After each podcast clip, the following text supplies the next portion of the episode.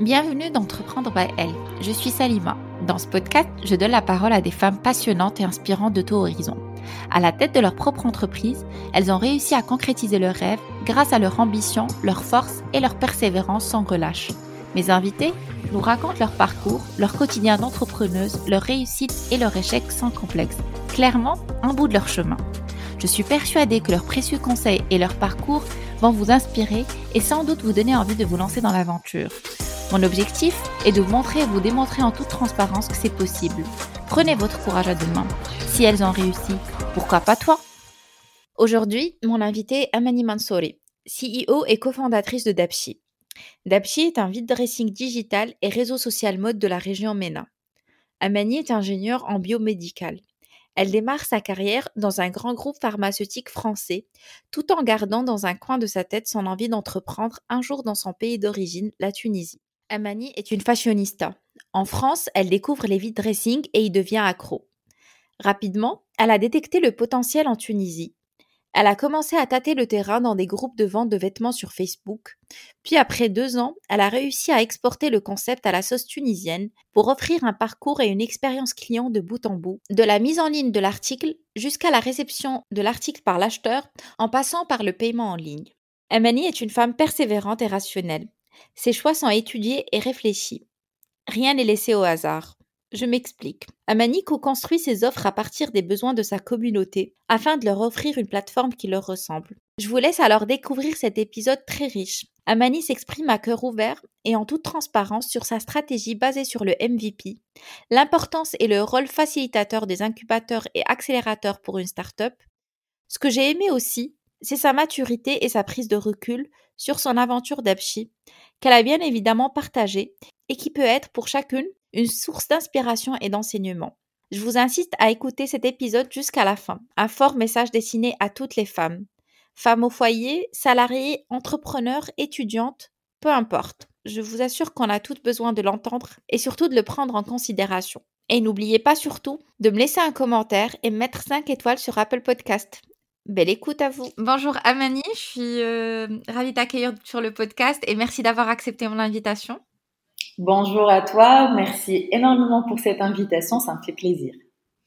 Alors, dans un premier temps, je vais te laisser te présenter rapidement. Alors, c'est Amani, je suis entrepreneur tunisienne, euh, j'ai 32 ans, jeune maman et euh, je suis la CEO et cofondatrice de Debchi.com. Très bien. Euh, j'aime bien commencer euh, par le commencement comme d'habitude. Qui était Amani, la petite fille? Alors, la petite fille, je pense que j'étais euh, un enfant modèle. la première de ma classe, pas de bagarre, pas de problème. J'adore lire dans mon petit coin. Je bouffais les bouquins. J'adore lire les bouquins. Je pense qu'à l'âge de 12-13 ans, j'avais terminé tous les bouquins en arabe de grands écrivains. Et euh, après, je me suis intéressée au français et là, je m'intéresse énormément euh, à l'anglais. Mais euh, moi, je suis quelqu'un qui adore lire, donc j'étais vraiment un enfant calme, sage, qui adore bien faire ses devoirs sans qu'on le lui demande. j'étais vraiment un enfant modèle.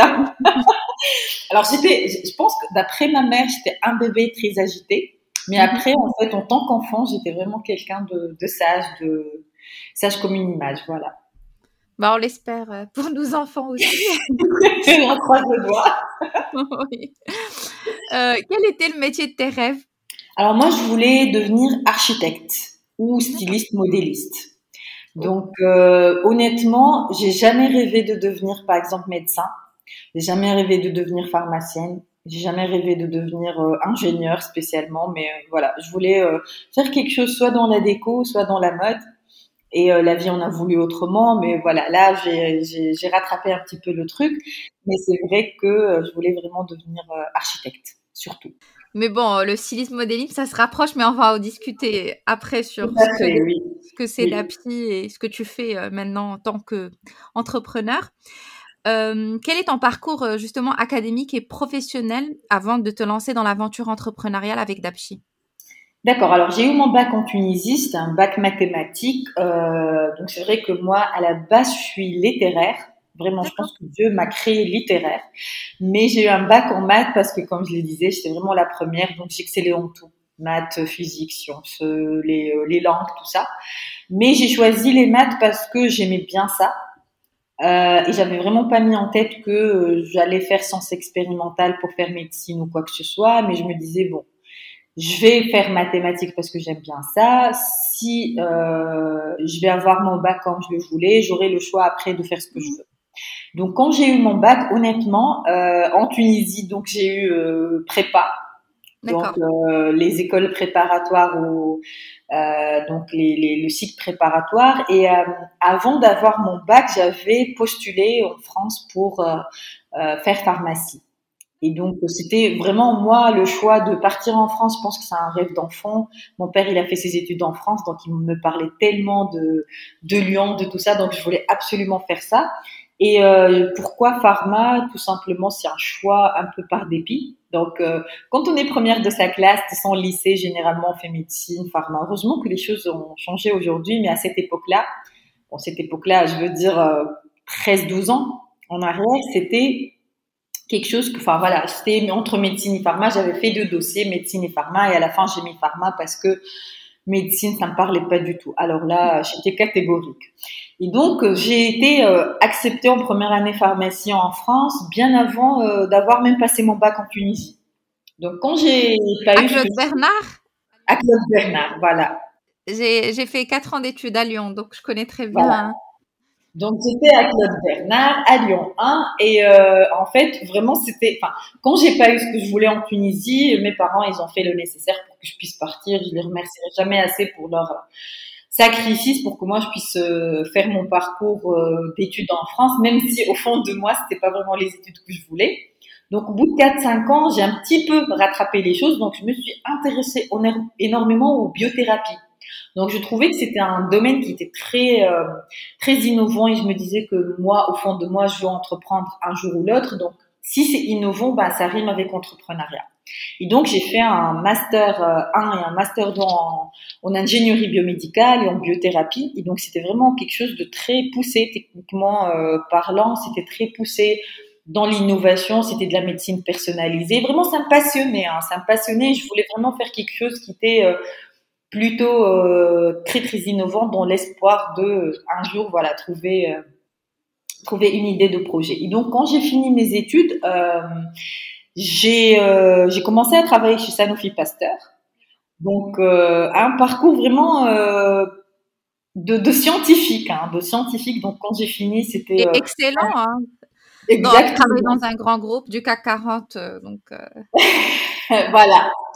Tout à fait. En fait, c'était une expérience de deux ans chez Sanofi Pasteur qui était vraiment très intéressante parce que quand on est dans un modèle d'entreprise corporate où tout est bien installé, etc., on apprend énormément. Et j'étais vraiment, euh, je travaillais euh, avec leurs chercheurs donc sur les nouvelles euh, stratégies de vaccination. Donc, je savais un petit peu ce qui se faisait dans la recherche et développement chez Sanofi Pasteur. Et c'est moi qui déposais les autorisations, etc. Donc, je challengeais un peu les chercheurs sur leurs techniques qu'ils utilisaient, la sécurité de leurs techniques, etc. Parce qu'on manipulait énormément d'ADN. Et moi, j'étais une grande fan d'ADN. Et donc, ça, c'est dans mon ancienne vie. Quand j'ai commencé à, à, justement à travailler chez Sanofi, on a eu cette idée de cofonder Dapchi. Ça a été fait en parallèle. Et au bout de deux ans, j'ai quitté mon poste chez Sanofi pour me consacrer à 100% chez Dapchi. Donc aujourd'hui, ça fait euh, à peu près trois ans à peu près que je travaille euh, à 100% sur euh, le projet d'Apchi en Tunisie. Donc j'ai quitté mon poste, je suis rentrée en Tunisie pour faire ça. Justement, c'est quoi Dapchi alors? Alors Dapchi, c'est euh, euh, le vintage de la région MENA. Allez, je le dis comme ça, cache, comme ça les gens ils vont vraiment un petit peu se positionner. C'est un vide dressing en ligne, c'est une plateforme en ligne qui permet aux femmes de renouveler leur garde-robe, euh, donc de vendre et d'acheter leurs vêtements neufs ou d'occasion. Mais euh, contrairement peut-être à Vinted, nous à 100% on se on, est euh, la tierce personne de confiance de, dans la transaction et notre business model, donc, il est basé sur une commission fixe de 20%. Donc, aujourd'hui, on permet aux femmes de renouveler leur garde-robe, mais nous, on s'occupe de tout, de la livraison, du paiement, le retour euh, au cas de non-satisfaction, etc. Euh, si tu peux juste nous expliquer, c'est quoi le concept? Alors, en fait, c'est simple. Donc, toi, tu es chez toi, tu as des vêtements que tu ne portes pas, soit du neuf, soit de déjà porté. Ce que tu as à faire, c'est juste de les prendre en photo et de les euh, poster sur notre plateforme. Donc, quand tu vas les poster sur notre plateforme, tu vas te créer un dressing en ligne. Ça ressemble un petit peu à un compte Instagram. Donc, tu as tous tes articles qui sont listés. Euh, même sur ton compte, les gens ils peuvent euh, commenter tes articles, liker tes articles pour, pour avoir plus d'informations de, sur l'article. Ils peuvent aussi te follower, ils peuvent te suivre si jamais ils s'intéressent à ton style ou à ta taille, etc. Donc, euh, si un de tes articles est vendu, nous, d'Apchi, on va euh, valider cette commande et on va créer automatiquement un numéro de livraison à travers nos différents partenaires de livraison, on le crée automatiquement. Et toi, en tant que vendeuse, tu vas recevoir ce numéro sur ton téléphone, par SMS, sur ton appli, euh, sur le site web. Donc, tu n'as qu'à préparer ton colis, mettre le numéro de livraison dessus et attendre un coup de fil du livreur. Donc, le livreur, il va se présenter chez toi, au bureau, là où tu es, là à l'adresse où tu as, que tu as mis. Il va récupérer le colis, tu vas pas euh, avancer de l'argent, il va s'occuper de euh, le livrer. Donc, une fois que le colis est livré, au bout de 24 heures, si l'acheteuse, n'a pas fait de réclamation, nous, on va te faire un virement sur ton compte bancaire en gardant euh, notre commission. S'il y a le moindre souci avec le colis, ben, on va, en fait, on va étudier la réclamation. On a une équipe qui est dédiée pour ça. Donc, elle va créer un nouveau numéro, numéro de, livraison pour assurer le retour. Et donc, toi, en tant qu'acheteuse, une autre personne en tant qu'acheteuse, elle va avoir la possibilité de payer en ligne ou bien de payer à la livraison, mais dans tous les cas, son argent ne sera pas versé euh, chez la vendeuse avant 24 heures. Donc, elle a 24 heures en tant qu'acheteuse de vérifier que son colis correspond à ce qui a été mentionné sur la plateforme. Voilà. Très bien. C'est très clair. Et en plus, euh, euh, vu, vu, les problématiques, enfin, c'est pas des problématiques, mais on a, on n'est pas habitué à utiliser les paiements en ligne. Enfin, c'est pas encore généralisé. Ce qui est très bien avec euh, la solution que vous avez amenée euh, avec Dapchi, c'est le fait de, de, payer à la livraison et puis après la transaction, elle se fait derrière pour payer la vendeuse. Voilà. En fait, c'est là. En fait, aujourd'hui, il faut savoir que les mentalités ont changé. Les gens, ils ont commencé à, à vendre leurs vêtements, à faire du big dressing, etc. Mais il y a toujours, en fait, euh, euh, ce problème de moi, j'avance de l'argent, l'article n'est pas récupéré, donc je perds de l'argent et la vente. Et moi, en tant qu'acheteuse, il n'y a aucune garantie pour moi. Je ne sais pas ce que je vais recevoir finalement. Donc, euh, c'est là où on s'est vraiment positionné, là où il y a ce pain point euh, pour les acheteurs et les Et, du coup, comment t'es venue l'idée de lancer euh, Alors, tout bêtement, en utilisant Vinted en France.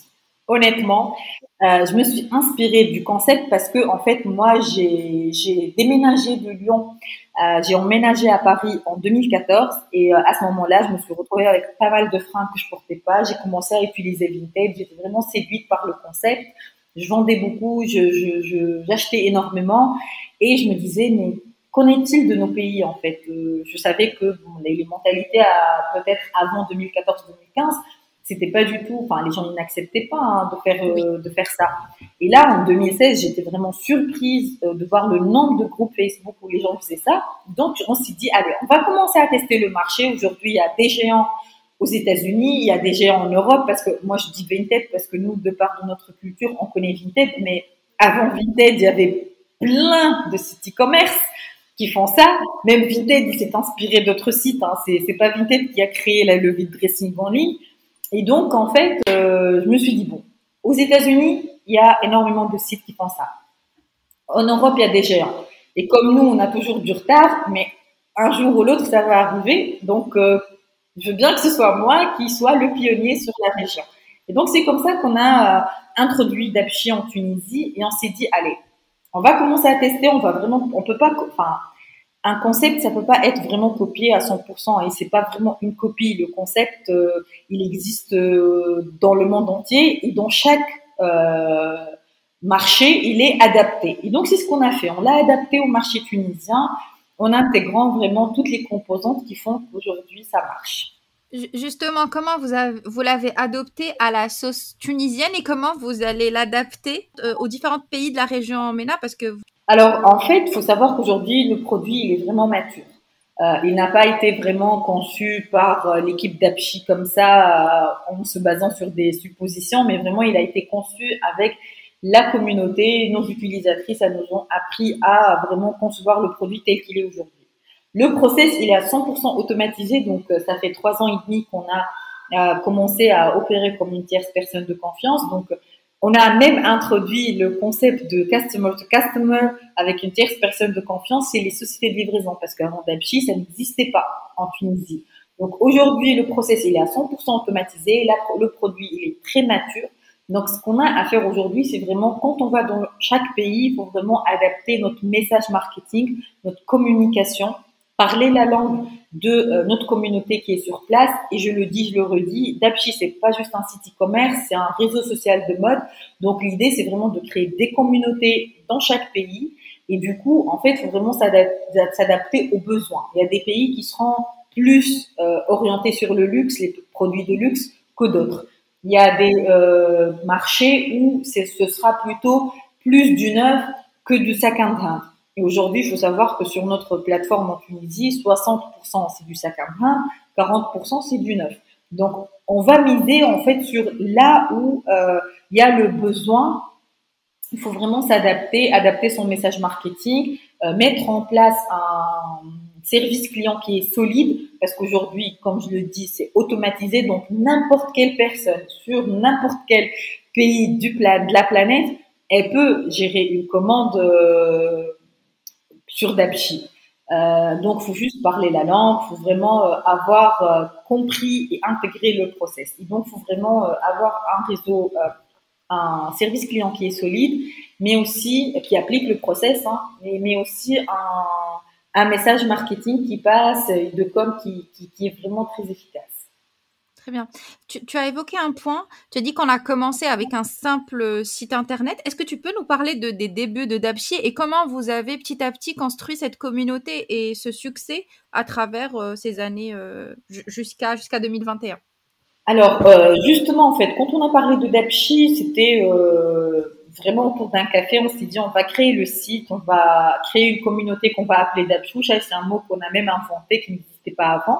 Et on s'est dit, allez, on va commencer à tester. Donc ce jour-là, on a lancé euh, euh, une landing page, euh, juste où c'est écrit c'est quoi Dapchi. On a lancé un groupe Facebook fermé, là où on a commencé à rassembler notre première communauté. Comme je l'ai dit, nos early adapters, ils étaient sur les groupes Facebook. Donc, fallait faire comme le client a l'habitude de faire. On pouvait pas le sortir directement d'un groupe Facebook et lui dire, tiens, utilise une appli. Ça n'aurait pas pu passer, en fait. Donc, ce qu'on avait fait, c'est qu'on a joué le jeu, on a créé un groupe Facebook, on l'a appelé dapchi.com, vente et achat de vêtements d'occasion en Tunisie. Et en fait, l'idée, c'était tous les matins, moi, je me réveillais, je trouvais par exemple une dizaine de publications où les femmes, elles vendaient leurs vêtements. Donc, moi, je parlais à ces femmes une par une en leur disant, en fait, on n'accepte pas sur ce groupe que des liens qui viennent du site. Et je leur parlais du site. Donc, l'idée, c'était de les convertir. Et donc, euh, même si j'arrivais à convertir 3 sur 10, bah, c'est déjà énorme parce que gratuitement, de façon euh, euh, organique, j'arrivais à convertir 30% de ces euh, femmes-là. Et donc, c'est petit à petit que ça a commencé à prendre comme ça. On était dans d'autres groupes Facebook pour dire aux gens, est-ce que tu sais, pour le nouveau site web, etc. On est resté avec le site pendant un an et demi à peu près. À ce moment-là, on avait à peu près 30 000 articles quand même et 120 000 inscrits. C'était énorme. L'engouement, il était euh, énorme parce que notre message, il était bien clair. C'est pour ça que je dis qu'il faut vraiment écouter le besoin de ton client. Parce qu'à ce moment-là, leur problème, c'était quoi à la fin? C'était, dans un premier temps, moi, par exemple, j'ai 10 articles à vendre. Je suis obligée d'aller dans 100 groupes Facebook et poster ces 10 articles. Ça me fait euh, 1000 partages. Et le problème aussi, c'est que ça va tomber, donc il faut vraiment que je le répète euh, tous les je sais pas combien. Et donc l'idée, notre message, c'était au lieu de poster ton article dans son groupe, et eh ben tu peux le poster une seule fois et en un clic, tu peux poster ton dressing dans pas mal de groupes. Donc euh, c'était plus simple, 100 fois au moins au lieu de 1000 fois. Et Donc, un gain de, temps et de visibilité aussi. Voilà. Et à ce moment-là, nous, notre, notre, notre vraiment travail, c'était de ramener un maximum de, de, gens qui arrivent sur la plateforme parce que plus tu vas avoir de trafic, plus ce sera intéressant. Donc, c'est ce qu'on a fait. Donc, on s'est focalisé euh, pendant un an et demi sur le catalogue, la communauté, euh, faire ce message, faire passer ce message parce que finalement, à ce moment-là, nous, ce qu'on faisait, c'est que une fois que tu es venu sur la plateforme, enfin, tu as, vu la personne, tu t'intéresses à son article pour, pour, lui parler, on avait un bouton, la contacter sur Facebook. Donc, tu reviens sur Facebook, mais au lieu de vraiment poster ton article une centaine de fois, voire des milliers de fois, c'était vraiment très simple. Et donc, petit à petit, les gens, ils, ont commencé à avoir ce souci de, voilà, moi, je veux pas me déplacer à la poste. Moi, je veux pas, euh, par exemple, que je reçoive un article qui n'est pas conforme. Qu'est-ce que je fais? Et c'est là où euh, on a, ça, a fait maturer un petit peu l'idée, notre idée sur le comment on va gagner de l'argent, notre business model. Et donc, c'est comme ça qu'au bout d'un an et demi ou un petit peu plus, on a commencé, on a fermé un peu le site et on a commencé à travailler, à être la tierce personne de confiance. Donc, il n'y a plus le contact de la vendeuse. On la connaît pas. On va juste acheter l'article et Dapchi va s'occuper du tout.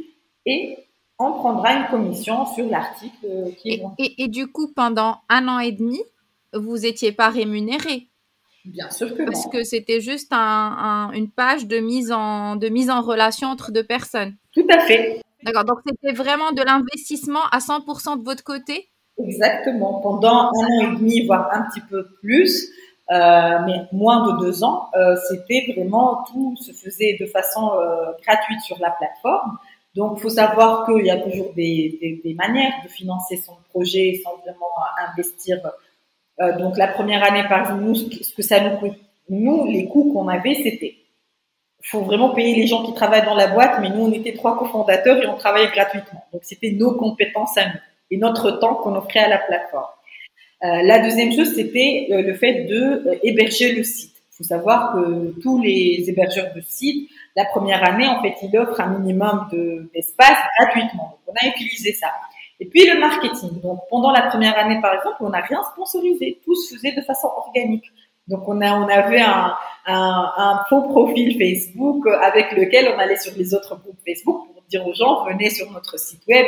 Est-ce que tu as entendu parler du, de du nouveau site web? Est-ce que quelqu'un a utilisé le nouveau site web, etc. Donc on faisait tout de façon gratuite, mais vraiment il y a on n'avait pas de dépenses. Et la deuxième année, donc quand on a commencé à payer pour l'hébergement et un petit peu d'argent pour le marketing, et ben nous, en tant que trois cofondateurs, on a commencé à mettre de l'argent, de notre propre argent, mais on les on dépensait selon chacun son pourcentage dans la boîte. Donc n'importe quoi, si quelqu'un est à 60%, il mettait 60% des euh, dépenses. Donc c'était notre logique, euh, voilà. Mais, ce que je... moment, on a levé des fonds. D'accord. Mais ce qui est intéressant dans ce que tu dis, c'est qu'on peut lancer un business sans avoir des sommes euh, énormes et avec le strict minimum et euh, travailler, travailler, travailler au maximum pour le développer avant d'espérer euh, de, de, se rémunérer via ce, via, via ce, ce, cette entreprise. Alors moi, je dirais pas qu'on peut, mais on doit. Mhm. Même si je te donne de l'argent demain, tu le mettras de côté et tu commenceras à monter ton produit, à trouver vraiment le message adéquat qui va ramener les gens de façon organique sur ta plateforme, à comment tu dépenses le minimum. Il y a un concept dans l'entrepreneuriat qui s'appelle le minimum viable product le MVP. Et nous, en fait, on est, c'est notre ADN, c'est dans notre ADN. Aujourd'hui, par exemple, au bout de cinq ans, hein, on a levé des fonds, on a, on gagne de l'argent, etc. Et pourtant, on va introduire, par exemple, je le dis là tout de suite, on va introduire un service qui est d'Apchi Prime. C'est comme Amazon Prime, donc ça donne, par exemple, des, euh, les, des, des packs de livraison gratuite avec un abonnement. On a fait un premier test euh, il y a un mois et demi, juste en appelant par téléphone certaines potentiel d'Abchoucha, en fait. On a sorti euh, des résultats, on a encore adapté l'offre et aujourd'hui, en fait, on, on, a fait les bêta-tests avec un, grand, un nombre beaucoup plus grand. Et on a vendu hein, le pack, hein, mais c'est toujours, ça se fait aujourd'hui de façon avec un fichier Excel et de façon avec le strict minimum. Parce que j'ai besoin de tester avant de me lancer dans des devs. Et aujourd'hui, puisque c'est validé, rien qu'en appelant par téléphone, j'ai des gens qui ont acheté et, et, en fait, le plus important, c'est d'avoir de la data derrière. Est-ce que après l'achat, qu'est-ce que ça a changé? Est-ce que le panier moyen a changé? Est-ce que le, son nombre de commandes il a changé ou pas?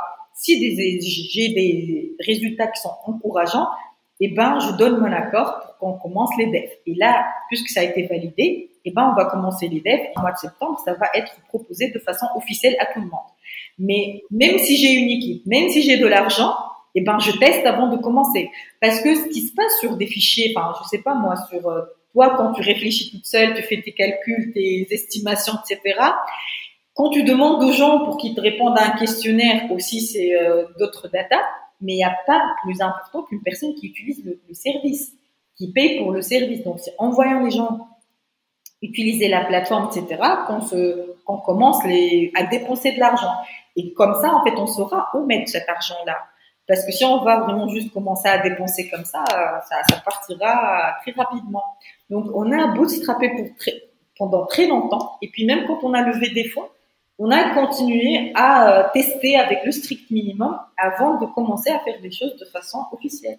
Ouais, donc, il faut toujours adopter le test and learn à chaque fois. Exactement, oui.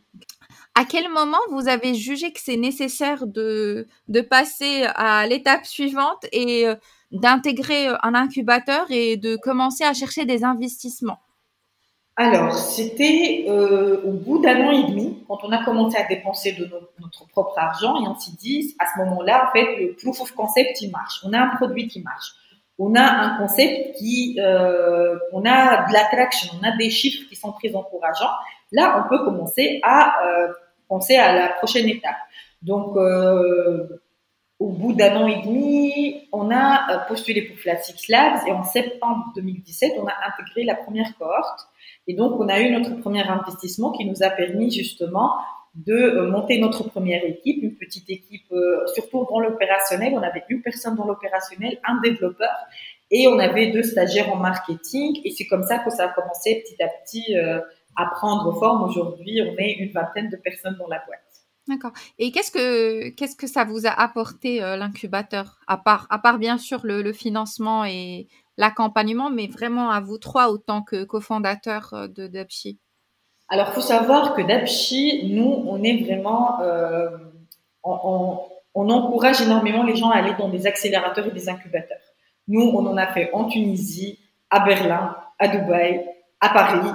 Euh, à Paris, on était même incubé chez, chez Showroom Privé. Ils ont un incubateur fashion tech qui s'appelle Look Forward.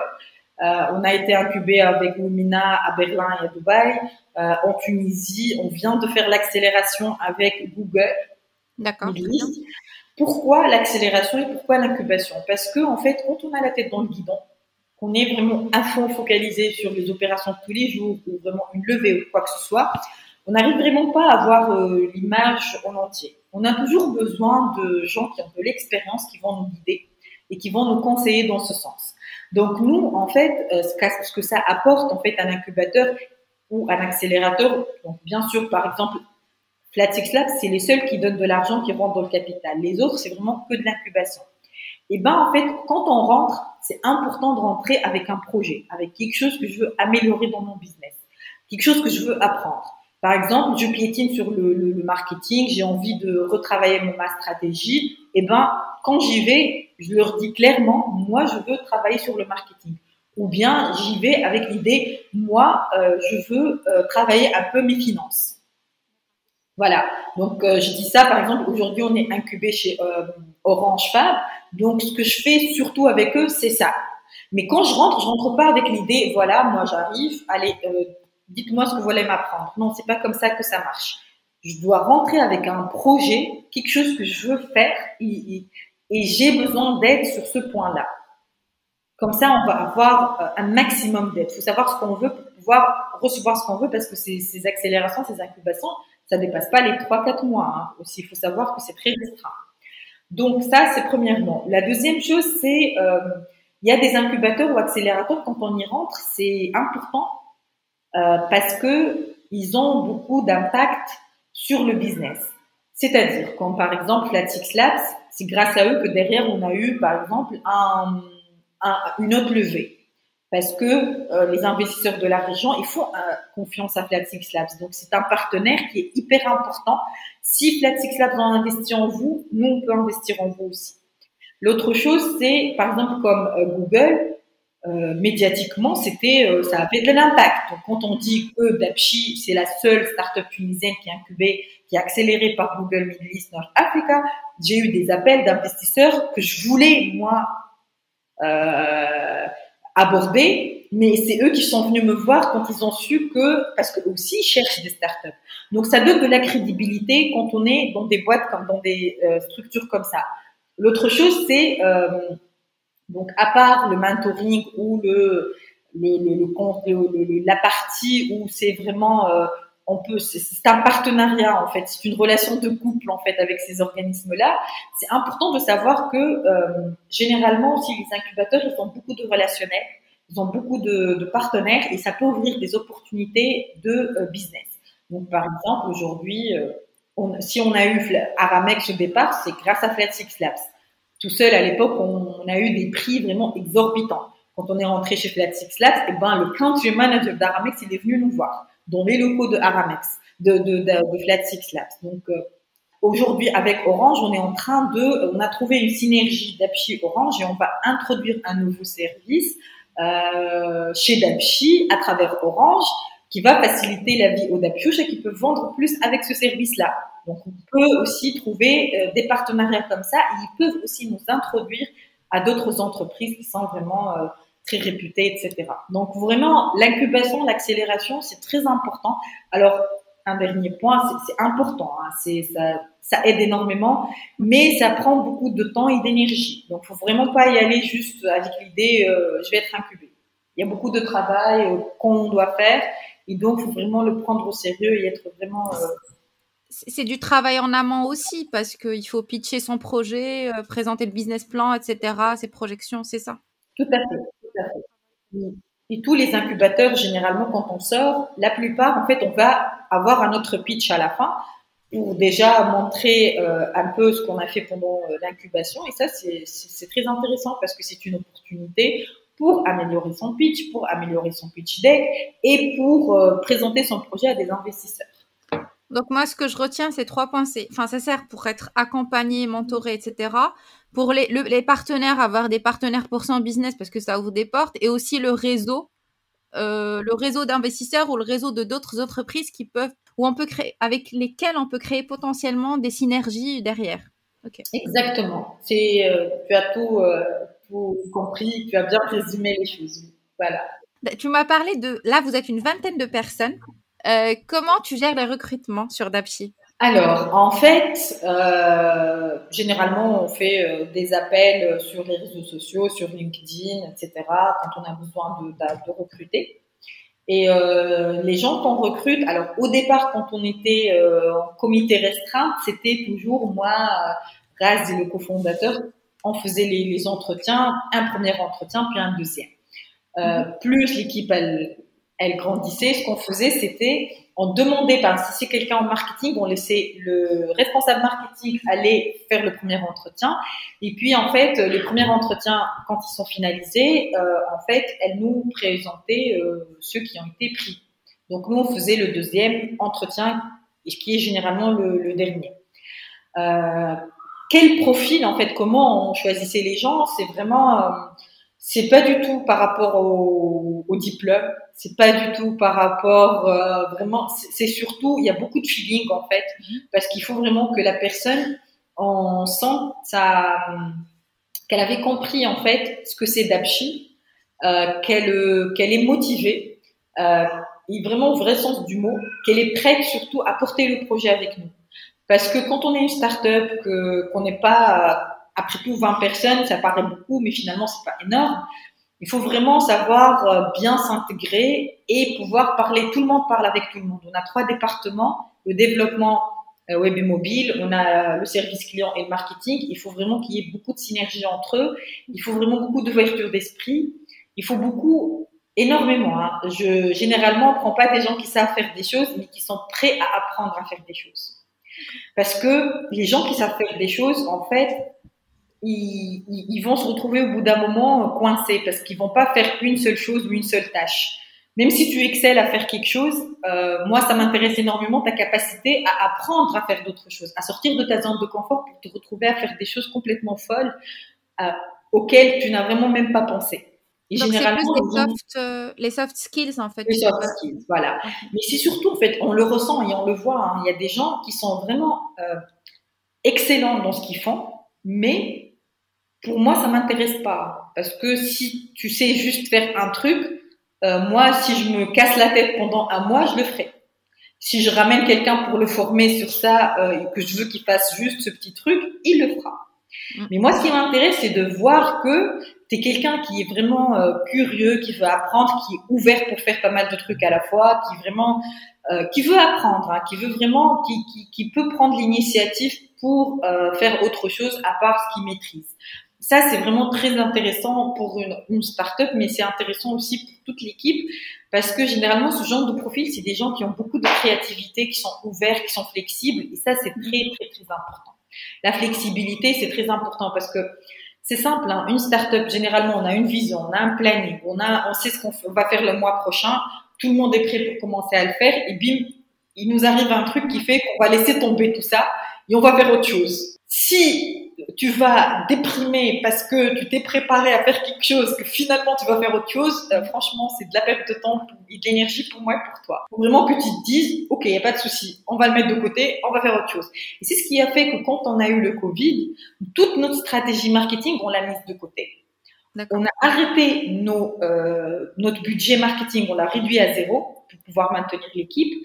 Et on a fait en une deux, trois jours. On a fait une autre stratégie, organique surtout. On a commencé à l'implémenter et pourtant, et malgré qu'on n'a pas travaillé pendant deux mois à peu près, et eh ben 2020, 2020, on a fait de la croissance par rapport à 2019, même si on n'avait pas de budget marketing, parce qu'on s'est adapté rapidement, on était très flexible et euh, on a rapidement réfléchi en fait à comment nous adapter, à innover, à faire face à cette euh, crise et euh, ne pas juste dire tiens on est victime de la crise, il euh, y a personne qui sort de chez lui, il euh, y a personne qui s'intéresse aux fringues, il n'y a pas de société de livraison qui, même les sociétés de livraison ils travaillaient pas à temps plein.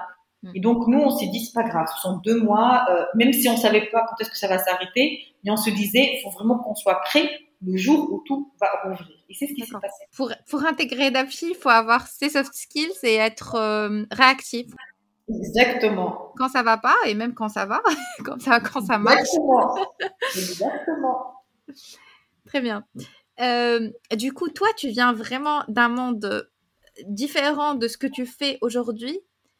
Et euh, j'entends souvent dire oui, j'ai pas, j'ai pas les compétences, euh, je peux pas faire ça, même si euh, j'aime faire, je dois me former. la formation coûte 20 000 euros.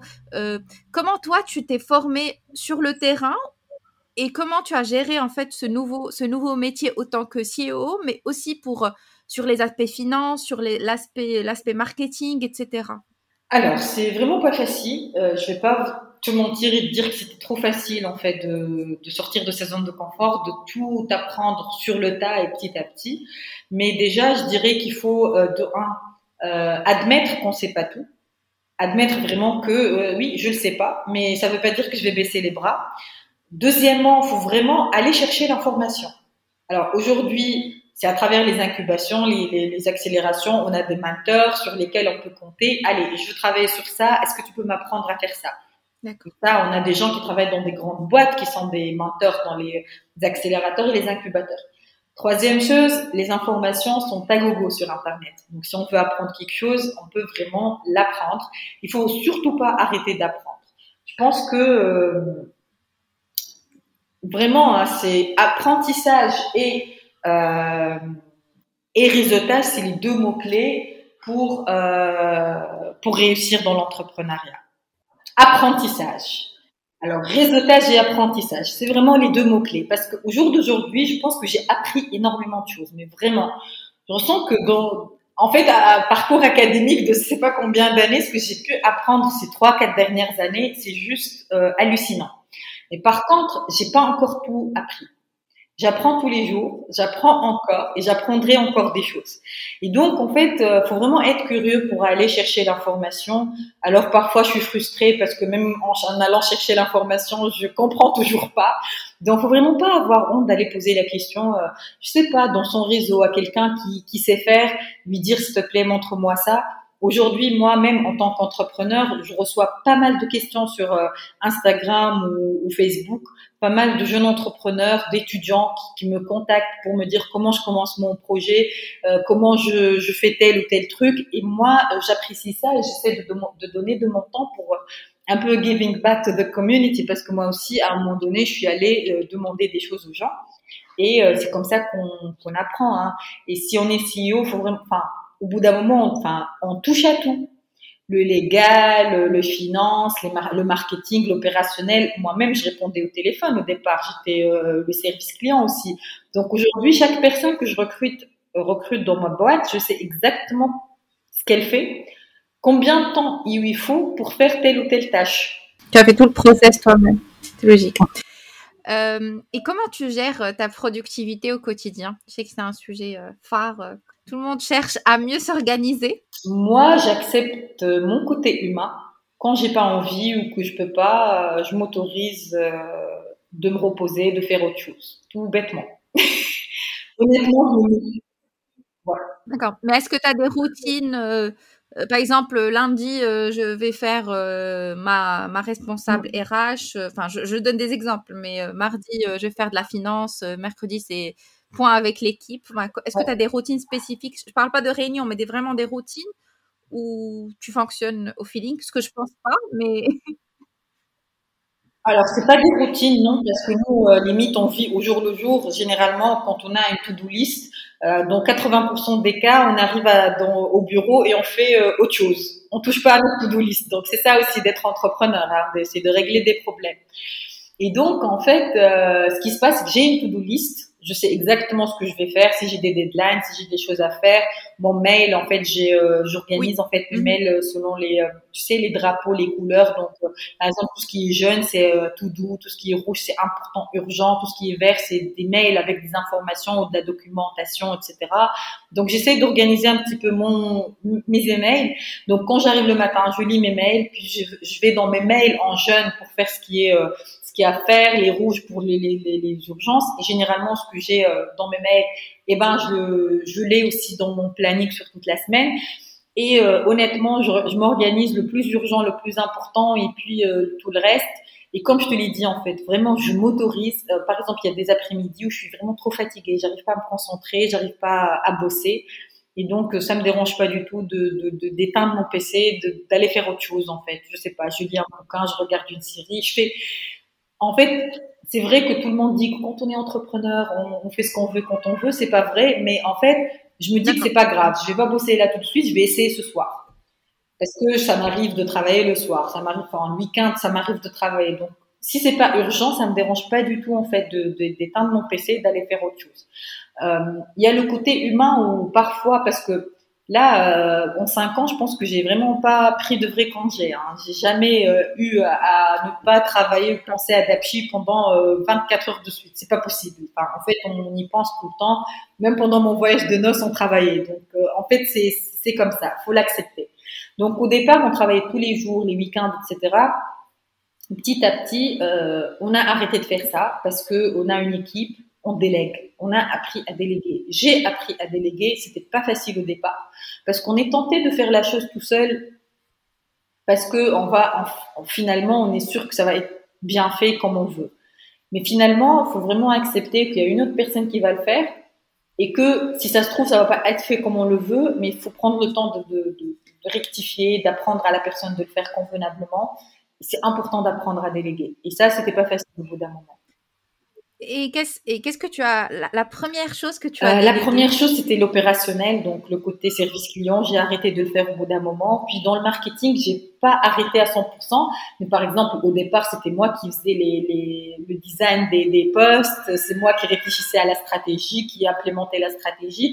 Je répondais aux, aux, messages sur Instagram, sur Facebook, j'étais tout en fait, le service client, le, le, le comment ça s'appelle, community manager, etc. Et petit à petit j'ai commencé, je suis plus le community manager, je suis plus euh, la personne qui, enfin on a un graphic designer qui fait, donc je fais que valider. Euh, donc, euh, dans le marketing aussi, hein, au bout d'un moment, j'ai délégué pas mal de trucs et aujourd'hui, je fais que euh, valider les, les, les graphiques, euh, valider euh, la stratégie, voir l'avancement des choses, regarder un petit peu les KPIs, ce qu'il en sort. Mais avant, c'était moi qui faisais tout ça. Hein. Mais c'est normal quand on est tout seul ou trois, quatre personnes dans la boîte. Quand on est plusieurs, faut vraiment apprendre à, à déléguer. Et ça, c'était pas évident. Et puis aussi, à un moment donné, on a instauré des, des règles. Hein on va plus travailler le samedi dimanche, sauf s'il y a des urgences. On a arrêté de travailler le samedi dimanche. Enfin, au départ, c'était on arrête de travailler le samedi. D'accord. Puis on va arrêter de travailler le dimanche, euh, le samedi dimanche. Puis on va plus travailler après 20 heures. Parce que vraiment, c'était un rythme euh, vraiment bien poussé. Hein. On commençait aux 8 heures du matin, on finissait à minuit. euh, C'était pire et tu me contredis quand vous, aviez vos, jobs respectifs parce que en fait vous travaillez euh, la journée sur euh, sur vos jobs respectifs et puis après vous enchaînez sur sur Dapchi pour vraiment lancer l'activité. Exactement. Alors c'était surtout moi parce que moi je bossais chez Sanofi quand j'avais lancé Dapchi. Donc c'était mes pauses déj, c'était le matin, l'après-midi quand je rentrais dans le bus, c'était le soir, c'était mes week-ends. Et donc même mes amis me voyaient tout le temps accrocher à mon téléphone. Ils leur disaient écoutez, soit vous allez m'accepter comme je suis, soit je vais arrêter de vous voir parce que je suis obligée de le faire en fait. Et donc euh, petit à petit, euh, ça a commencé en fait plus l'équipe elle va grandir, plus on va vraiment se sentir. Alors, on va se focaliser sur d'autres choses. Et c'est ça aussi le truc, parce que au bout d'un moment, j'ai arrêté, par exemple, de faire des choses que j'adorais faire. Aujourd'hui, je fais des choses que j'aime pas spécialement. Il y a des choses, il y a des tâches que j'aime pas du tout, hein, mais que je suis obligée de faire. Et donc, c'est vrai que je sais que demain, je vais déléguer ces tâches-là. C'est pas parce que je les déteste, mais parce que vraiment, euh, je les maîtrise pas à 100%. Mmh. Euh, parce que c'est pas le truc qui me rend épanouie au maximum, mais je suis obligée de les apprendre pour que demain, quand je vais déléguer ça, euh, j'aurai toujours la main, je pourrai toujours le faire. Je saurai comment c'est fait, je saurai comment ça doit être fait. Donc c'est ça le, le, truc. Mais écoute, faut vraiment accepter euh, qu'on est humain. Faut arrêter d'idéaliser les gens qui se qui, qui, qui entreprennent. Euh, faut plus les présenter juste comme des success stories en en expliquant, enfin, faut vraiment pas voir que la partie euh, émergée de, oui, de l'iceberg. De, l'iceberg. Faut vraiment euh, évoquer tout ça, hein, les horaires euh, infernales, le, travail qu'on fait. Il y a des, il y a des tâches qu'on n'aime pas. Hein. On se bah retrouve parfois. Donc moi, c'est ma passion la mode, mais aujourd'hui, je fais les finances. Oui. Donc c'est quoi la relation euh, Les prévisions, la comptabilité. ça, c'est pas du tout un truc de un, je le maîtrise pas à 100%, donc c'est pour ça qu'aujourd'hui j'ai un mantle par exemple à travers Orange Fab, euh, parce que ça se corse en fait. Avant c'était un simple fichier Excel, aujourd'hui c'est beaucoup plus compliqué et j'ai besoin de d'aide sur ça. Mais je sais qu'aujourd'hui euh, je le maîtrise chaque semaine, je le maîtrise un peu plus. Donc euh, quand j'aurai à ramener un responsable financier, je saurai exactement ce qu'il est en train de faire, parce que moi-même je suis passée par là. Et donc c'est important tout ça en fait. Et, justement, euh, vous, avez mis un an et demi pour, euh, pour que ça, pour, pour lancer la dynamique de Dapchi et faire du, enfin, se, rémunérer. Euh, Est-ce qu'à un moment, pendant ces un an et demi, vous vous êtes pas dit, euh, ah non, ça va pas marcher, stop, on va arrêter? Honnêtement, non. Honnêtement, non. À, franchement, à aucun moment je me suis dit ça, ne va pas marcher parce que ça a marché honnêtement. Les moments de difficulté, c'était les moments où, par exemple, comme l'année dernière, on essaie de lever des fonds et qu'il y a Covid, donc on est vraiment coincé, on est financièrement euh, nos projets qu'on voulait faire, donc on est obligé de les reporter. Alors c'est vrai que, par exemple, au milieu de l'expansion, on a introduit de nouveaux services, tout ça, donc on était flexible et tout, mais on ressent cette frustration en fait cette frustration de dire euh, voilà moi j'avais envie de faire des choses finalement je dois faire d'autres choses. Euh, mais réellement arrêter non. Euh, même si au jour d'aujourd'hui sur un plan personnel et je le dis honnêtement je me dis que au bout d'un moment j'ai envie de retrouver dans mon travail la partie que, qui m'amusait énormément. Parce que moi ce qui m'amuse c'est le marketing c'est la com etc et donc, j'ai hâte, en fait, de, de finaliser, par exemple, l'expansion, euh, de trouver quelqu'un qui peut prendre de la, le relais, par exemple, sur le côté finance, pour que je mhm. retrouve plus de temps pour faire ce qui me plaît le plus, en fait, dans la boîte. Mais je sais que, par exemple, pitcher pour les investisseurs, euh, défendre le projet, expliquer les chiffres, tout ça, ça, c'est mon boulot et je le ferai euh, toujours. Mais du coup, je me dis que il y a des moments, je me dis, franchement, j'ai envie de retrouver un petit peu les tâches qui me faisaient plus plaisir que ça. Super ce que tu dis parce que tu veux vraiment maîtriser le tout et après revenir à ce qui t'épanouit et tu es consciente de ça. Et enfin, ça veut dire que tu, te dis un jour je vais retrouver ce que j'aime, mais pour l'instant je dois m'investir pour sécuriser au maximum et à la fin je vais retrouver mon activité de prédilection dans Dapchi et, peut-être tu vas la, vu que tu es épanoui, tu, tu seras épanoui dans cette activité, peut-être que tu vas créer d'autres choses plus euh, encore plus sympa. Exactement, c'est tout à fait ça. Hein, c'est tout à fait ça. C'est pour ça que je dis qu'il faut vraiment Euh, je m'idéalise pas, j'idéalise pas le projet, j'idéalise pas du tout la situation. Je suis très réaliste et je me dis les choses en face. Hein. Je suis très honnête avec moi-même. Ça m'arrive surtout dernièrement. Euh, honnêtement, je pense que c'est le cas de tout le monde. Euh, avec euh, le non-voyage, on est cloîtré chez soi. Moi, j'étais enceinte pendant le Covid, j'ai accouché pendant le Covid, euh, donc pas de vacances, pas de voyage, je des projets qui sont un peu euh, retardés, etc. Mais je relativise, je me dis, Hamdoullah, j'ai perdu personne de cher. Mais je me dis aussi que euh, c'est humain. Hein. Pas mal de fois dernièrement, je ressens que je touche un petit peu le fond. Je me dis que j'ai besoin de changer d'air, j'ai besoin de faire autre chose euh, que vraiment bosser comme ça. Mais euh, je pense que dernièrement, tout le monde était obligé de bosser parce que à défaut, à défaut de faire autre chose. Hein. Oui, Mais vraiment, vraiment. Donc, je pense c'est un constat, un constat général, soit qu'on soit dans l'entrepreneuriat ou dans le salariat. Euh, il y a eu beaucoup de burn-out, il y, a il y a eu beaucoup de difficultés euh, Exactement. au niveau du mental, pour tout le monde. Donc ça m'arrive, hein, j'ai besoin parfois d'extérioriser. Hein. Je me dis, allez, je vais arrêter tout ça. Mais je le dis vraiment juste pour extérioriser, pour dire que mais je, je sais très très bien que ça n'arrivera pas, en fait, euh, que je baisserai pas les bras de toute façon. Mais en fait, c'est juste pour extérioriser, pour dire, allez, euh, moi, j'ai hâte que ça se termine. Euh, j'ai vraiment envie de retrouver une vie où je fais que ce que j'aime.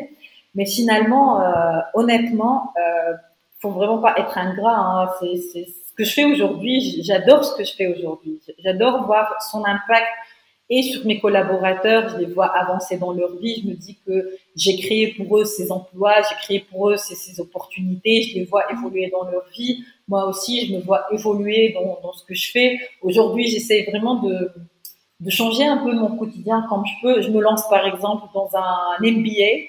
Je me dis qu'il n'y a, y a, y a pas mieux pour se sentir vivant que d'apprendre Très bien. D'aller euh, à l'école, que de voir des gens qui viennent d'autres mondes. J'ai besoin en fait de, diversifier un petit peu ce que je fais aujourd'hui dans ma vie.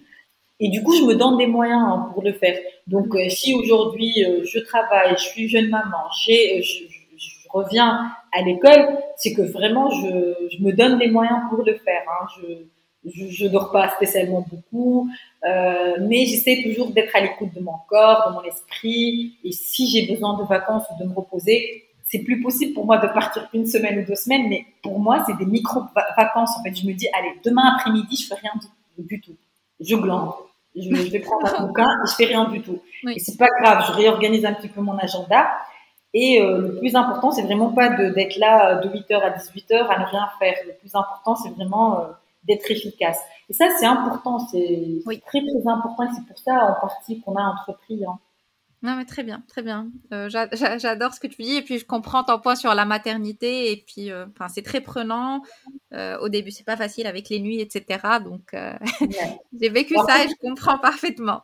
Exactement. Il faut savoir que nous, par exemple, moi, c'est très particulier hein, parce que, en fait, ce matin, j'en parlais avec une autre entrepreneur et je lui dis, tu sais, moi, j'ai entrepris euh, tout simplement parce que j'adore sentir l'impact autour de moi. Et je me disais que, en tant que salarié, je peux certainement mon travail, il va avoir de l'impact, mais pas autant que quand on est libre de ce qu'on fait en fait. Et euh, aujourd'hui, par exemple, parmi les choses dont je suis très fière, c'est que en interne chez Dapchi, on a créé une baby room, on a ramené une nounou en interne qui travaille du matin au soir avec nous pour garder et mon bébé et les bébés des autres collaborateurs. Ah, très bien. Donc, donc moi, j'ai mon bébé là à côté euh, pour que je puisse aussi l'allaiter, puisque aussi, en fait, ma vie, elle est euh, pas assez compliquée comme ça, mais j'ai choisi aussi d'allaiter exclusivement.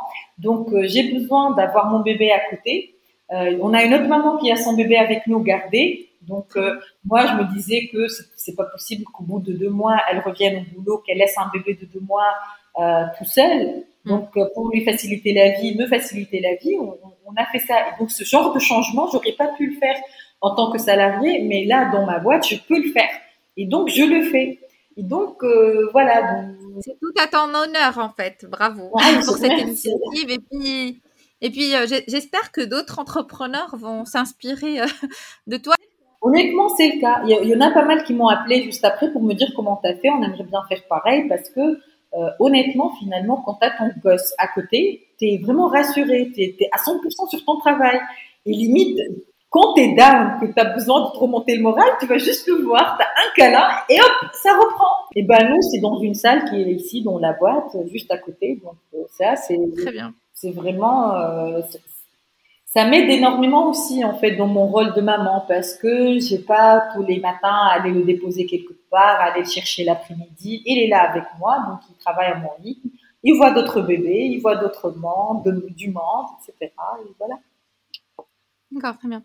Est-ce que tu peux nous parler, euh, juste pour, euh, pour ne pas sacraliser euh, l'entrepreneuriat, qu'est-ce que tu as appris de tes échecs et est-ce que tu peux nous parler d'un exemple d'échec que tu as, que tu as vécu sur Dapchi? Alors, réellement, moi, je prends rien du tout comme un échec. honnêtement, pour moi, tout, tout, est une occasion pour apprendre.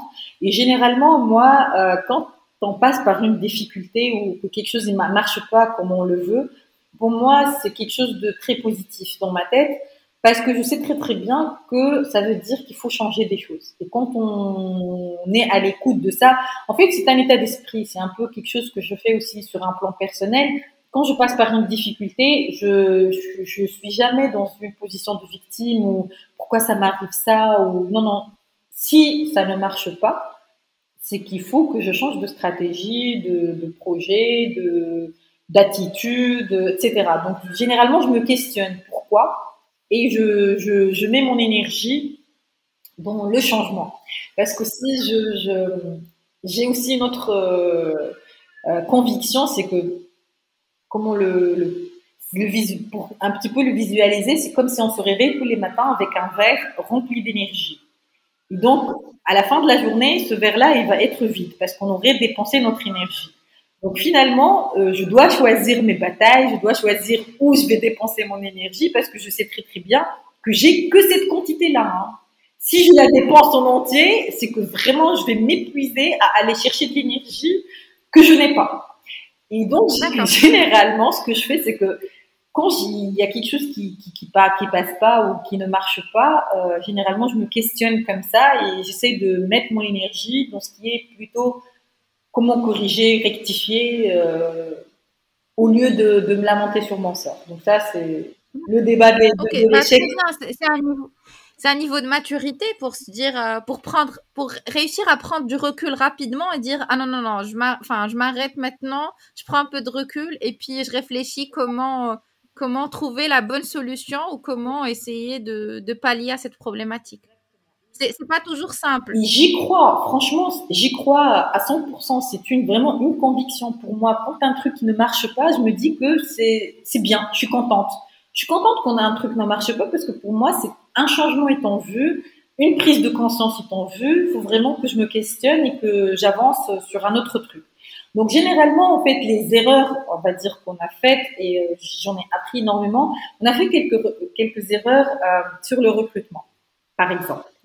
Donc j'ai appris par exemple que facilement quand on recrute quelqu'un qui a du niveau, qui maîtrise faire quelque chose, et nous on est du genre à remercier les personnes, à leur donner du crédit, à leur dire bravo, etc.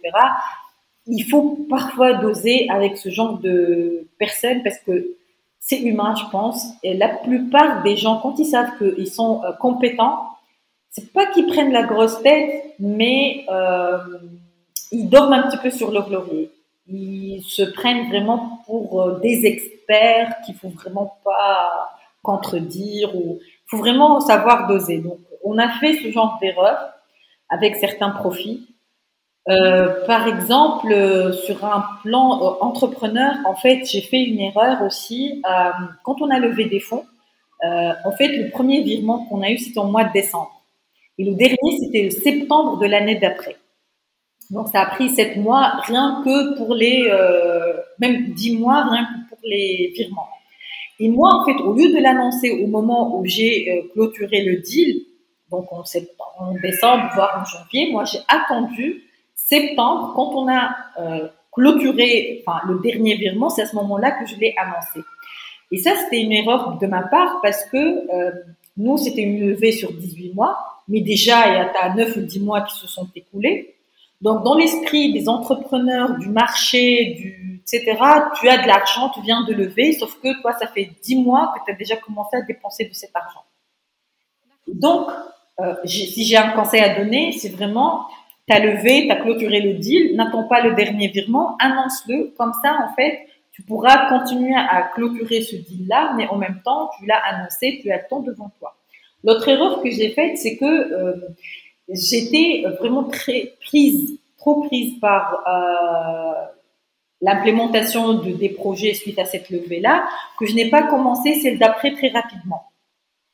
Donc, je me suis retrouvée, mais vraiment, c'était peut-être que si je, je, me serais euh, prise même un mois à l'avance, beaucoup de choses auraient changé parce que, par exemple, pour la levée de 2020, euh, le comité d'investissement devait se réunir le 17 mars et le pays a été euh, fermé le 13 mars ça a changé la, donne. Donc, genre quatre jours, ça a changé pas mal de trucs. Donc, si je me serais prise à l'avance, ça aurait été mieux pour nous. Donc, euh, as finalisé une levée, mais vraiment, l'idéal, ça aurait été ça. J'ai eu mon premier, euh, le, mon premier virement au mois de décembre, je l'annonce au mois de janvier, je continue à finaliser avec les autres investisseurs, mais je commence ma prochaine levée juste après. J'attends pas. Au mois de février, je commence. Moi, j'ai attendu très longtemps pour commencer parce que j'ai de l'argent, j'avais des projets à, implémenter, j'étais à fond sur l'opérationnel, j'ai mis, j'ai, mis un peu en stand-by la levée et ça, euh, je le regrette. Donc ça, c'est une leçon que j'ai bien apprise et je le referai plus jamais. Donc voilà, en fait, c'est, c'est des petites euh, choses comme ça qui font que euh, on apprend.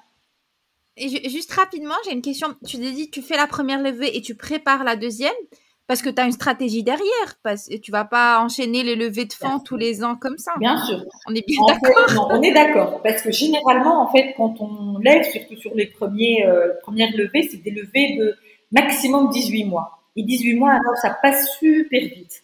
Donc déjà, si, si c'est sur 18 mois, faut compter que tu as au moins 9-10 mois pour clôturer celle-là. Donc il te reste à peine 10 mois euh, pour vraiment dépenser ce que, enfin, ce que tu as, mais commencer une autre levée. Donc si tu commences au bout de 10 mois, enfin, déjà, le jour où ça va se terminer, s'arrêter, enfin, tu, n'as pas cet argent-là, tu étais à court d'argent et t'as pas encore clôturé celle d'après. Donc c'est pour ça qu'au départ, il faut vraiment être euh, toujours dans cette optique-là. Et aussi, il faut savoir que quand on lève sur 18 mois, généralement, on a un planning sur beaucoup plus, sur 3 ans par exemple. Donc moi, euh, je sais que, voilà, par exemple, aujourd'hui, je lève, je sais pas, je dis n'importe quoi, sur les 18 prochains mois. Donc, j'ai cet argent-là dans 10 mois, déjà. Donc, je commence à dépenser, etc. Mais en même temps, je vais changer mes prévisions avec les chiffres réels. Donc, soit je vais me retrouver à avoir fait plus d'argent ou à moins d'argent que je, ce que j'avais prévu. Mais du coup, j'ai une visibilité en fait à quand est-ce que je vais avoir besoin d'encore d'argent. Et si je sais que ça va me prendre 9 à 10 mois, il faut vraiment que je me prenne à l'avance. Et donc, c'est ça le truc. Mais du coup, moi, mon fichier Excel, je sais très très bien sur 3 ans, 4 ans ce dont j'ai besoin. Ça change tous les mois avec les chiffres réels. Donc, je sais que dans 10 mois, je vais avoir besoin de temps. Oui. Plus j'avance, plus... Euh, donc, c'est ça, en fait, toute la, la problématique. Mais c'est vrai que euh, aussi, hein, ça c'est un autre débat, on peut faire un autre podcast là-dessus, mais bon, oui. Euh, en fait, l'idée c'est que euh, il y en a qui disent, moi je suis pas obligée de lever des fonds tous les ans, il y en a qui disent, moi je préfère réinvestir mon argent dans ma boîte. Chacun fait comme il veut. Vraiment, chaque startup a sa stratégie. Il y a aussi un autre débat sur est-ce que c'est un euh, un gage de réussite quand on dit une start-up à la levée. Oui, c'est un gage de réussite. Mais s'il y en a qui, ne lèvent pas, qui réussissent, bah, c'est tant mieux pour eux. Mais c'est pas vraiment l'esprit le, d'une start-up. Une start-up, c'est vraiment une croissance fulgurante, rapide, euh, surprenante, etc. Et pour ça, il faut du cash. Donc, si on veut vraiment euh, appliquer et faire tout ça, il faut vraiment être dans une optique de lever. Si on fait le choix de pas lever, bah, c'est tant mieux. Si on arrive vraiment à survivre, à vivre avec ce qu'on mais il faut savoir que c'est rare pour les startups. Et c'est ça aussi la différence entre une startup et une entreprise classique. Donc, faut vraiment pas, euh, voilà. Et juste pour préciser, quand on fait une levée de fonds, les investisseurs, ils sont, ils sont, ils sont associés ou ils ont des parts euh, dans l'entreprise. Exactement. C'est pas, c'est pas, c'est pas gratuit. Exactement. Donc il y a des contreparties euh, pour, pour, pour les investisseurs. Vous faites des, des, des, comités pour, pour présenter les chiffres, etc. Et aussi, il faut savoir qu'un investisseur, il va pas te donner de l'argent parce que euh, euh, c'est pas pour tes beaux yeux, parce que tu as un projet, tu, tu, tu, vas bien expliquer comment tu vas dépenser cet argent-là, combien tu vas en gagner, euh, si jamais il te donne cet investissement, etc., etc. Donc il y a tout un travail derrière euh, qui se fait. C'est pas vraiment euh, du gâteau ou un cadeau. Ok, on passe à des choses plus plus sympas. Qu'est-ce que la maternité a changé en toi en tant que femme entrepreneur? Ah. Je ne sais pas, je ne sais pas, mais peut-être que je donne plus d'importance à la qualité du temps que à la quantité. Mmh. Donc euh, vraiment, je m'autorise, par exemple, tous les matins du temps à passer avec mon bébé avant de venir au bureau. Je, je me dis, c'est pas grave si après, moi, je vais travailler après 18 heures parce que je privilégie ça euh, qu'autre chose. Voilà, en fait, l'importance du, du, temps, c'est important. Et puis, on a un nouveau euh, élément là qui rentre, c'est la qualité de notre bouffe. Parce que puisqu'il va commencer à manger avec nous, et eh ben, il faut vraiment qu'on commence à manger plus sain. très bien, très bien. Et, et, toi, autant que femme, euh, qu'est-ce que ça a changé? Je sais pas. Franchement, je ne sais pas. Ta vision, ta vision de la vie, tu as, des, as de nouvelles choses que tu veux accomplir? Parce qu'en fait, ça change. Euh. euh, alors, je ne sais pas en fait. C'est plutôt des questionnements par rapport à, à, comment on veut éduquer son enfant au monde dans lequel on vit. En fait, on le voit d'une autre manière. En fait, euh, on n'est plus on n'a plus cette désinvolture, voilà, des engagements de ce qui se passe autour de nous parce qu'on sait que ça a beaucoup d'impact sur notre bébé et donc euh, voilà. Moi personnellement, je fais plus attention, par exemple, à pas comme à mon alimentation parce que ça va impacter mon bébé, mais je fais aussi attention à mon humeur. Je veux plus que que je m'engage dans des discussions inutiles ou que je regarde des infos qui vont me mettre hors de moi ou quoi que ce soit. J'essaie vraiment de, de, prendre soin de moi parce que je sais que derrière, ça va impacter mon bébé. Donc, ce sens de, voilà, en fait, mon bien-être, le bien-être de mon bébé, il dépend de mon bien-être. Ça, ça a déclenché en moi euh, cette envie d'être euh, vraiment euh, zélitude, un max de temps. Euh, je, je, vraiment, je perds pas mon temps dans des futilités parce que je veux pas perdre mon temps comme ça. Très bien.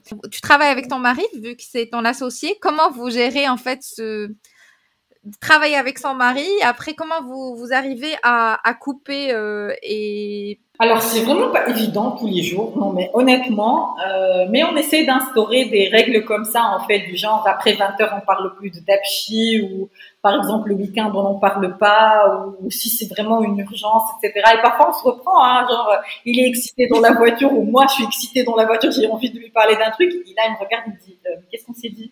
On n'en parle pas, on va en parler lundi, euh, tu vois euh, Oui ok on va en parler lundi. Donc c'est vraiment pas évident honnêtement. Euh, et donc, il faut vraiment essayer d'en parler, de mettre des règles, etc. Parfois, on s'en tient, parfois, on peut pas s'en tenir. Mais voilà, en fait, on essaie de, de, de s'entraider comme on peut. Par exemple, au départ, je ramenais mon bébé, il n'y avait pas de nounou à cette époque-là, c'était moi et lui, on en prenait euh, soin euh, et euh, on s'était mis d'accord qu'on va pas l'emmener chez mamie, etc. On va partager cette responsabilité au bureau, donc on essaye de faire selon le planning de chacun. C'est vraiment pas moi le matin, toi l'après-midi, mais vraiment selon les priorités. Si lui il a une urgence, si moi j'ai une urgence, si on faisait, on est on est très flexible sur ce côté-là. Et du coup, bah voilà en fait, on essaye de, de se tenir à ces règles qu'on s'est mises du mieux qu'on peut. Et, et, au travail, autant que chef d'entreprise, comment vous organisez? Chacun à ses, son rôle euh, identifié dans chez Dapchi ou comment comment vous arrivez à travailler ensemble? Alors en fait, il faut savoir qu'avec mon mari, on est très tactile. On est vraiment très tactile. Mais du coup, en fait, quand on est au bureau, et ça, c'est depuis qu'on a commencé, en fait, quand on a intégré Flatix Labs, tout le monde se posait la question, ils sont, ils sont en couple, ils sont pas en couple, ces deux-là? Parce qu'en fait, on, on garde nos distances, on est très, euh, on fait très attention. Et en fait, parfois, euh, dès qu'il est 18 heures que tout le monde commence à prendre ses affaires, nous on bascule. Hein, c'est vraiment un basculement total. C'est, c'est, chéri, etc. En fait, on bascule directement. Donc, euh, je sais pas comment on a fait pour ça, mais vraiment depuis le premier jour, on fait très attention au bureau. Enfin, depuis le premier jour, quand on est au bureau ou à la, dans les, quand on est incubé, les gens, il, y en a qui savent qui savent pas qu'on est en couple. Enfin, par exemple, quand on recrute quelqu'un de nouveau et qui s'est pas renseigné, euh, on a une personne qui savait pas au départ pendant deux trois jours, elle savait pas qu'on était mariés en fait. Et à la fin, elle a dit ah bah tiens ils sont mariés. Enfin, on n'était pas mariés à cette époque-là, on était non, non on était mariés quand même. Elle s'est dit non mais c'est pas possible, ils sont mariés ces deux-là. Les gens qui nous voient en dehors du bureau, en fait ils savent qu'on est très tactile, qu'on mais qu'on s'appelle avec enfin des petits noms etc. Mais au bureau on fait très attention parce que euh, faut vraiment euh, pas mélanger les choses. C'est très et du coup aussi il y a, un autre truc qu'on fait, c'est que ici, personne n'a son bureau fixe. Du coup, ce qu'on fait, c'est que on essaie de ne pas se voir toute la journée, en fait. Ça nous arrive. Hein. Vraiment, je peux passer toute ma matinée en haut, lui en bas. On va se voir euh, au moment du, déjeuner. Parfois, j'ai pas le temps de déjeuner avec lui, donc il va déjeuner avec les autres. Parfois, on se revoit qu'en fin d'après-midi. Tu vois, on monte dans la voiture. Euh, alors, comment ça a été ta journée? Mais vraiment, mais moi, en fait, je m'occupe beaucoup du marketing. Lui, il est plutôt avec le dev et l'opérationnel. Ça nous arrive hein, de, enfin, il y a des interférences, c'est tout à fait normal. Bah généralement, en fait, on utilise Slack tout le monde pour parler euh, ensemble. Même quand on est au bureau, je l'appelle pas pour lui dire donne-moi telle info. Euh, je, je, lui écris sur Slack, tu vois. Et généralement, il y a un autre truc. Quand je lui écris sur Messenger, c'est que c'est personnel. Quand j'écris sur Slack, c'est que c'est du travail. Donc vous avez trouvé votre propre équilibre euh, au fil des années. On essaye, vraiment on essaye. Hein. Vraiment on essaye parce que par exemple moi je travaille pas à la maison, lui il travaille à la maison parce que c'est beaucoup plus calme, ça lui arrive de faire des nuits blanches pour travailler, etc. Donc euh, voilà, on essaye de, respecter chacun le rythme de l'autre. Pour euh, conclure, quelles sont les, euh, les prochaines étapes de Dapchi? Alors aujourd'hui, on est en train d'introduire de nouveaux services en Tunisie, comme je l'ai dit, le mm Dapchi Prime, le Dapchi Pro. Je vais pas donner des détails parce que c'est encore en préparation. Euh, on vient d'introduire le Dapchi Luxe, donc on s'est positionné sur les produits de luxe. On fait nous-mêmes la, la l'authentification avant de les envoyer chez les acheteurs, etc. Et donc euh, aujourd'hui, le plus gros projet qu'on fait, c'est vraiment la préparation de notre, expansion. Donc on part très prochainement en Égypte. Ça fait un moment qu'on l'annonce. Mais malheureusement, avec Corona, les choses se sont un petit peu compliquées. Mais là, on se donne vraiment une deadline. Euh, et des timelines bien déterminés d'ici la fin de l'année, Inch'Allah. Donc, c'est vraiment l'expansion parce que une fois que c'est fait, je pense que le reste des pays, ça va être beaucoup plus facile euh, et on aura montré notre euh, euh, aptitude à vraiment conquérir de nouveaux marchés et donc lever plus d'argent et partir dans d'autres pays très, très rapidement. Très bien. Très bien. Et pourquoi l'Égypte? Parce que c'est un gros marché, parce que c'est le Middle East, euh, que nous, on est en North Africa, qu'on vise le MENA donc on voulait vraiment montrer à nos, nos investisseurs qu'on est vraiment capable de faire le North Africa et le MENA et aussi parce que Flat Six Labs, c'est notre investisseur historique, ils sont des Égyptiens, ils sont bien présents en Égypte, euh, ils ont des contacts, des relations, etc. Donc, ils, nous épaulent, ils nous aident énormément à partir là-bas. Donc, c'est important d'être accompagné quand on part à l'expansion.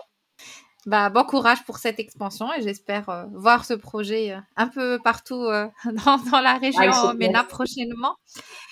du coup, quel est ton conseil pour toutes les femmes entrepreneurs qui souhaitent se lancer Alors, c'est déjà de ne pas se mettre soi-même des barrières en fait, du genre je suis incapable de le faire c'est normal, c'est humain de se douter de soi-même, etc. Mais il faut vraiment pas euh, se douter de soi-même juste parce qu'on est une femme. Hein. enfin, en tant qu'être humain, on peut se poser des questions, on peut avoir des doutes, etc. Mais c'est important d'accepter cette part euh, d'humanité en nous, euh, qu'on va faire forcément des erreurs, qu'on va se planter forcément, que c'est important de sortir de sa, de sa zone de confort pour vivre des choses magiques. Autrement, ben on est là euh, juste à vivre. Et donc euh, voilà, chacun sa vision de sa vie. Chacun, on n'est pas obligé d'être tous des entrepreneurs, on n'est pas obligé d'être tous des salariés, on n'est pas obligé d'être. En fait, une, je, veux, je veux vivre dans un monde où on n'est plus conditionné euh, par certaines tâches ou certains titres pour dire qu'on a réussi.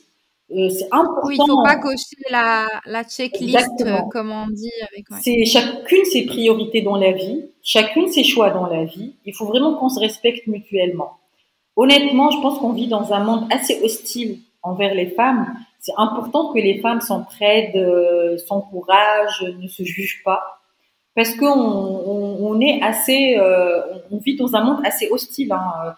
Il faut sortir de, la case de la victime, la femme qui est victime, qui attend l'approbation ou la validation ou quoi que ce soit. Et euh, c'est important en tant qu'humain, avant d'être une femme, hein, mais en tant qu'humain, de se dire qu'est-ce que je veux dans ma vie, qu'est-ce que je veux faire de ma vie, et de se battre tous les matins, tous les jours pour obtenir ça, quel que soit ce qu'on veut obtenir. Hein. C'est, moi, je respecte vraiment celle qui veut rester à la maison pour, faire grandir ses enfants, celle qui veut, qui, qui, qui paraît euh, ne pas être une maman poule et qui veut vraiment euh, continuer à avoir une vie active, celle qui veut. Tous, tous les choix doivent se respecter. Celle qui décide d'allaiter, celle qui décide de ne pas allaiter. Il faut vraiment, je pense qu'aujourd'hui, faut vraiment s'entraider pour euh, donner aux femmes toute cette panoplie de choix, de leur donner l'accès à pas mal de, possibilités et qu'on respecte leurs choix. il faut vraiment qu'on arrête en tant que femme de se juger et de se juger soi-même et de, de se juger entre nous. Hein. Il faut vraiment qu'on soit solidaire sur ce point-là euh, parce que chacune elle a sa vie, elle a ses priorités dans la vie euh, je sais pas, euh, on peut pas tout faire en même temps. Et là, par exemple, les gens ils vont se dire tiens, elle a un bébé, elle travaille, elle voit, elle a une boîte, elle est machin. Comment elle fait? Mais, j'ai des priorités. Par exemple, euh, euh, je suis pas obligée, enfin, je peux pas cuisiner tous les jours. Et ben, je cuisine pas tous les jours. Je, ne veux pas être une superwoman ou la Wonder Woman. Je sais les limites, je sais sur quoi je peux vraiment faire des concessions et je le fais sans aucun état d'âme. Hein sans aucun état d'âme. Si je peux pas garder ma maison propre tous les jours, et eh ben, elle sera pas propre tous les jours. Parce que je peux pas. Il faut ben s'autoriser à dire je ne peux pas. Je pense qu'on est tombé un petit peu dans le piège de faut être une superwoman, tout doit être parfait, etc. Ma vie, elle n'est pas parfaite. Je ne suis pas parfaite et je veux pas être parfaite. Ne soyez pas parfaite. Ça n'existe pas la perfection. tout, enfin, tout est dit. J'ai pas, j'ai pas de mots. J'ai pas de complément. Oui, c'est ce qu'il faut se garder en tête. Je suis d'accord, c'est ce qu'il faut se garder en tête. Euh, ça va, quoi. Mes choix, je n'ai pas à les justifier à qui que ce soit aussi. Mais vraiment, il euh, faut vraiment qu'on se batte, toutes les femmes, pour arriver à ce stade où, euh, quand je choisis de faire quelque chose, je n'ai pas à t'expliquer pourquoi je le fais comme ça et pas autrement. C'est pas parce que toi tu le fais comme ça que moi je suis obligée de le faire comme toi. Non. Et ça, c'est important. Faut vraiment, on a cette responsabilité pour éduquer nos enfants euh, à respecter les choix des autres, à se questionner eux-mêmes sur eux ce qu'ils veulent et qu'ils le fassent. Il faut vraiment arrêter de, de, vivre la vie des autres ou d'avoir euh, de demander la vie des autres pour vraiment se sentir bien dans sa vie. Je suis 100% d'accord avec toi, Mani, sans, sans aucun doute. en tout cas, sur ces bonnes paroles, merci encore d'avoir accepté mon invitation. Euh, j'ai découvert une personne transparente, rationnelle, et reste comme ça. Et bon courage pour euh, la suite de l'aventure euh, d'Apchi avec tes, associés et toute ton équipe. Et j'espère à bientôt. Et encore merci. Merci beaucoup. À très bientôt. Bon courage dans tout ce que tu fais. Je te remercie énormément pour cette occasion.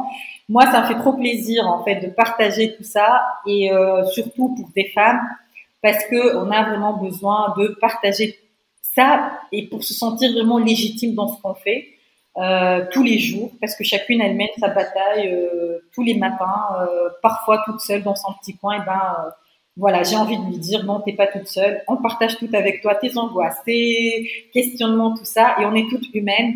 Il n'y a pas une superwoman et on n'a pas à l'être. Exactement. Merci, Merci encore. Au revoir. Merci de votre écoute. Je vous donne rendez-vous sur la page Instagram de Entreprendre by Elle pour suivre l'actualité. N'oubliez pas de vous abonner au podcast sur votre plateforme d'écoute et de le partager. À la semaine prochaine pour un nouvel épisode.